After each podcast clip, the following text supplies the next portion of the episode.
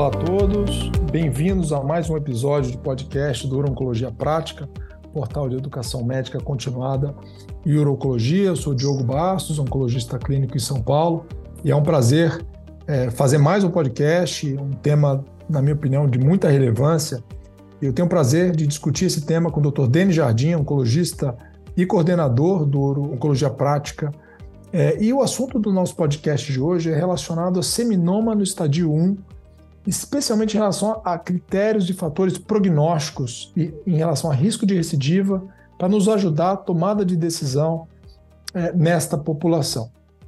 Especialmente porque foi publicado recentemente, em 2023, no Journal of Clinical Oncology, um estudo buscando avaliar é, na população dinamarquesa é, novos fatores de risco e tentando validar esses fatores de risco é, nos pacientes com seminoma estádio 1. Então, como background, a gente sabe, né, desde estudos antigos, que é, os fatores principalmente considerados de risco eram o tamanho do tumor, maior ou menor que 4 centímetros, e a invasão de rede testes. Esses, esses critérios de riscos uh, foram inicialmente apresentados, depois estudos, na verdade, mostraram que esses critérios não eram conclusivos em relação ao aumento de risco em todas as séries, então sempre houve uma controvérsia em relação ao uso desses critérios para decisão na prática clínica. E agora, então, foi publicado esse estudo com quase mil pacientes com seminoma estádio 1 e eles identificaram fatores de risco relacionados à recidiva. E quais foram os fatores de risco é, que eles identificaram? Então, elevação de marcadores pré-operatórios, que foram LDH e HCG, invasão do hilo testicular, que envolve que na verdade inclui invasão de rede de testes, invasão do tecido é, de partes moles do hilo e também invasão linfovascular. E de forma interessante, na análise multivariada desse estudo, o tamanho do tumor ele não persistiu como um fator prognóstico, ou seja, persistiram esses quatro fatores, né? então elevação de DHL, HCG, invasão linfovascular, invasão é, do hilo é, testicular, é, e o, o, tamanho do tumor não foi validado. E eles viram que é, na ausência desses fatores, o risco de recidiva era em torno de 6%, e na presença de todos esses fatores, o risco de recidiva é, chega a 62%. O que é interessante porque na classificação anterior a gente não tinha uma forma de selecionar pacientes de tão alto risco de recidiva. Então, queria ouvir do Denis. Denis, que, qual a sua impressão em relação a esse estudo e o que ele muda na nossa prática? Né? Quer dizer, a gente tem que começar a usar esse, esse estudo para mudar, indicar tratamento adjuvante. Como que você vê essa nova evidência. Oi, Diogo. Olá a todos que estão aqui no podcast. É um prazer estar em mais esse episódio e poder, enfim, discutir. É um estudo que eu considero bastante importante do ponto de vista prático, tanto para questionar o que era feito no passado até então, para selecionar risco e tratamento adjuvante em seminoma estádio 1, quanto para a gente, enfim, talvez adotar esses novos critérios e ter uma análise mais crítica. O que, que, é bem interessante desse estudo? Primeiro, uma série grande, né? 924 pacientes incluídos, uh, de um local na Dinamarca que consegue ter uma patologia centralizada, acho que isso é importante, e também pacientes que não receberam tratamento adjuvante. Então, é uma série pura de pacientes que foram seguidos em estadio 1 o que é um cenário que hoje é bastante, enfim, bastante único para a gente estudar de forma correta variáveis de risco. Como se mencionou, Diogo, quando a gente, quando eu, você, a gente estava na, na residência de oncologia, a gente tinha até um algoritmo, né, de tumor maior que 4 centímetros conta um ponto, invasão de red test conta um outro ponto, se tiver dois pontos, não tem dúvida, oferece adjuvância. Com um ponto, questiona. Isso tudo baseado numa série do Princess Margaret, principalmente que todo mundo cita, né, da Ward, sempre a primeira autora, de que 4 centímetros era a mediana dos tamanhos do tumor e tinha a ver com risco de recorrência. E, de fato, as pessoas usavam isso, e eu vejo que, às vezes, até hoje, isso é utilizado porque ficou muito enraizado. Então, acho que a primeira informação que não só esse estudo traz, mas até estudos mais recentes da própria do grupo do Princess Margaret, é que esse 4 centímetros não deve ser mais utilizado. Primeiro, porque o risco é contínuo conforme o tamanho tumoral, né? Então, acho que isso é importante, não tem um corte único. Essas séries não utilizavam revisão de patologia, então você tem uma variação no tamanho tumoral visto pelo, pelo patologista, e que ainda a mediana nos estudos mais recentes é menor que 4 centímetros. Então você tem uma variável ali que, do ponto de vista clínico, ela não leva ali a uma boa definição de quem deve ou não receber tratamento. Tumor é uma variável contínua. E esse dado desse estudo mais recente, ele traz para a gente uma estimativa melhor do risco, então claramente identifica uma população de menor risco, chegando a 6% de recidiva, quando nenhum dos fatores estão uh, presentes e também traz ali alguns elementos que nem sempre eram valorizados, né? Quanto como é a elevação do beta-HCG e do DHL uh, ah, pré-procedimento, né? Lembrando que isso é pré-orquiectomia, porque se fosse pós, isso inclusive mudaria a conduta.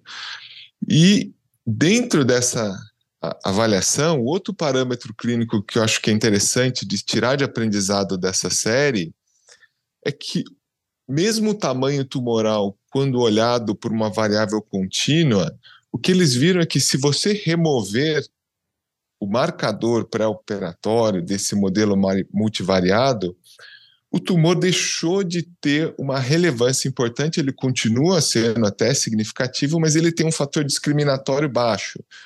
Ou seja, muito do que o próprio tamanho tumoral pode trazer de informação ele tem um overlap ou tem algo em comum com a informação que o marcador pré-operatório traz. Então, para fins de cálculo de incidência, isso acaba sendo menos relevante.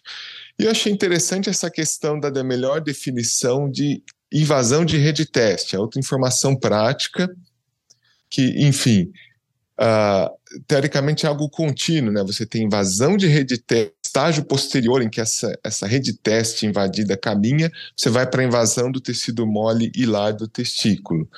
Uh, ou seja, invasão do tecido hilar é uma variável que poucas vezes a gente discute, ela foi presente em 19% dos pacientes da série, então não é algo tão raro assim, e tem uma informação prognóstica interessante Uh, a minha pergunta, até para a gente discutir, é o quanto a gente consegue identificar isso nos laudos de patologia. Uh, até então, provavelmente não prestava tanta atenção nessa informação, a gente não tinha bons estudos como esse validando esse parâmetro, mas a minha impressão é que nem sempre eu tenho dúvida se isso é reportado de forma adequada ou se era valorizado nos laudos de patologia. E a minha opinião, ali, pessoal, que com esse trabalho, essa série, isso deveria realmente estar bem claro se tem ou não ali esse tipo de invasão, que a gente vê no modelo variável, multivariado, que a invasão desse tecido mole hilar tem uma implicação importante, né? chegando a 2,8. E aí, por fim, se a gente for olhar essas quatro variáveis do modelo, LDH, beta-HCG, invasão linfovascular e, e a invasão do hilo testicular, lembrando que ela vai desde ali do parâmetro rede teste até invasão de tecido mole lá, isso parece discriminar muito bem o risco de recorrência. Então, só para todo mundo que está escutando uma ideia da proporção, então, se o paciente não tem nenhum desses quatro pontos, 6% de recorrência em cinco anos, e se ele tem ali os quatro presentes, sendo que a invasão testicular do hilo é representada isso chega a 62% de recorrência. Outro dado interessante para a gente pensar na nossa prática clínica é que das recorrências, 50% aconteceram ali no primeiro ano dessa série. Então, é um período realmente crítico, que, que valida um mais atenta no primeiro ano, e de que esses pacientes com maiores riscos de recorrência, ali da ordem de 44 67%, 62%, era um número muito baixo de pacientes na série. Né? Então, se a gente está falando ali de um N de 924 pacientes, que tinham ali 44% de recorrência, eram 7 pacientes, 47%, 11 pacientes, E a maior recorrência, 62%, 15 pacientes. Ou seja, é um grupo altamente selecionado de maior risco de recorrência. Então, seminoma no geral estádio 1 tem um prognóstico favorável. Acho que essa é a mensagem importante também. E o último ponto prático, eu queria até ouvir a sua opinião, Diogo, que é, enfim, a gente tem como informar melhor o paciente desse risco. Então, acho que esse trabalho ele é muito importante nesse ponto, em questionar o uso dos parâmetros anteriores, em ter ferramentas para a gente discutir melhor o risco. Mas agora o próximo passo, que eu acho que é o que tem mais dúvida e o trabalho não traz resposta, é se isso deve modificar a nossa conduta em termos de indicação de tratamento adjuvante. E por que, que eu acho isso interessante? Porque, como eu mencionei aqui, eram pacientes não tratados nessa série. Muitas vezes, em tumor não seminoma estadio 1, que a gente tem uma boa definição dos riscos, se argumenta que quando a gente tem fatores de risco 2 ou 3, com aquele risco de recorrência acima de 40%, aqui em seminoma, mesmo com risco beirando 50%, eu acho que a decisão ainda assim é um pouco diferente, né? Porque Primeiro, a gente não tem uma confiança tão grande do quanto as opções, seja ali a carboplatina, reduz um risco tão alto, isso nunca foi testado. E depois que algumas síndromes de seminoma aqui recaem, além de ser altamente curáveis, as modalidades podem ser diferentes, né? Eventualmente, se está de baixo risco, uma terapia, etc. Eu queria ouvir a tua opinião, Diogo. O que, que, você acha? Bom, Denis, então eu concordo com o que você comentou e, e só alguns pontos no estudo ainda. É interessante que eles, eles usaram a classificação antiga né, nessa mesma população e que eles viram que quando você só analisa a rede de teste tamanho maior ou menor que 4 centímetros, você estratifica os três grupos. Quem não tem nenhum dos fatores, risco de recidiva 9%, quem tem um fator, risco de recidiva 14%, quem tem os dois fatores, risco de recidiva 28%. Ou seja, de fato, embora a, o critério anterior, que era questionável, ele pudesse estratificar, você não selecionava aquele grupo de pacientes que realmente tinham um risco maior de recidiva.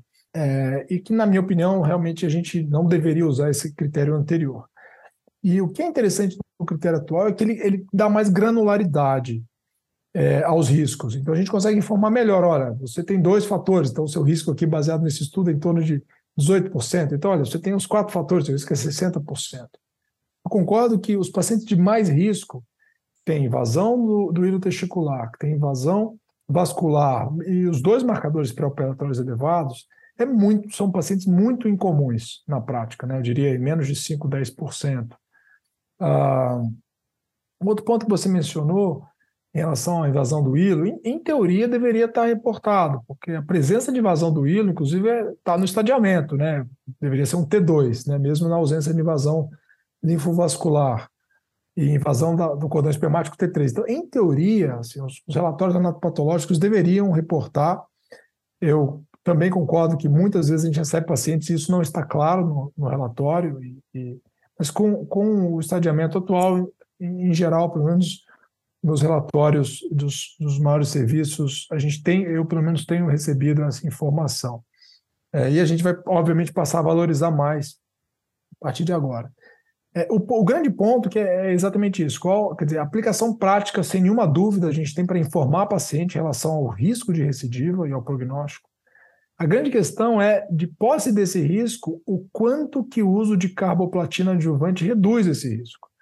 Porque na prática, a gente sabe, baseado nos estudos anteriores, se a gente pegar os dados da sua enoteca, a redução do risco de recidiva com carboplatina é modesta. Né? Então, mesmo pacientes tratados com carboplatina, né, você pegar a média deles, a média tem um risco de recidiva sem uso de carboplatina em torno de 15% a 20%, e com carboplatina em torno de 5% a 8%. Então, na verdade, você acaba hipertratando uma, uma parcela muito grande de pacientes. Eu tenho dúvida, Denis, se pegar um paciente com todos esses fatores de risco, 60% de risco de recidiva, é, eu honestamente eu tenho muita dúvida se carboplatina vai de fato conseguir reduzir o risco de recidiva deste indivíduo, tá? É, ou se simplesmente a gente vai estar só é, tratando e o paciente vai acabar recidivando depois. Né? Eu, na minha prática, continuo é, é, considerando vigilância ativa para todos os pacientes, independente do risco, e talvez esse estudo vai me ajudar a seguir melhor os pacientes, ou seja, pacientes com maior, maior número de fatores de risco, eu vou seguir mais perto, diferente dos pacientes com menor número de fatores de risco. Mas, claro, discutir prós e contras e essas incertezas para aqueles com mais fatores de risco, sem nenhuma dúvida. Colocar na mesa as discussões e as incertezas, quer dizer, falar, olha, seu risco positivo é 50%, mas a gente não sabe o quanto que a quimioterapia reduz esse risco. E aí tomar, fazer uma decisão é, compartilhada. Então, é a forma com, com que eu enxergo, Denis. Queria saber como que isso vai mudar para você daqui para frente. Então, Diogo, eu concordo plenamente ali com seus comentários, suas colocações. Eu acho que esse estudo ele traz a informação prognóstica mais estratificada para a gente lembrar que boa parte dos pacientes tem um prognóstico muito bom em termos de baixo risco de recorrência.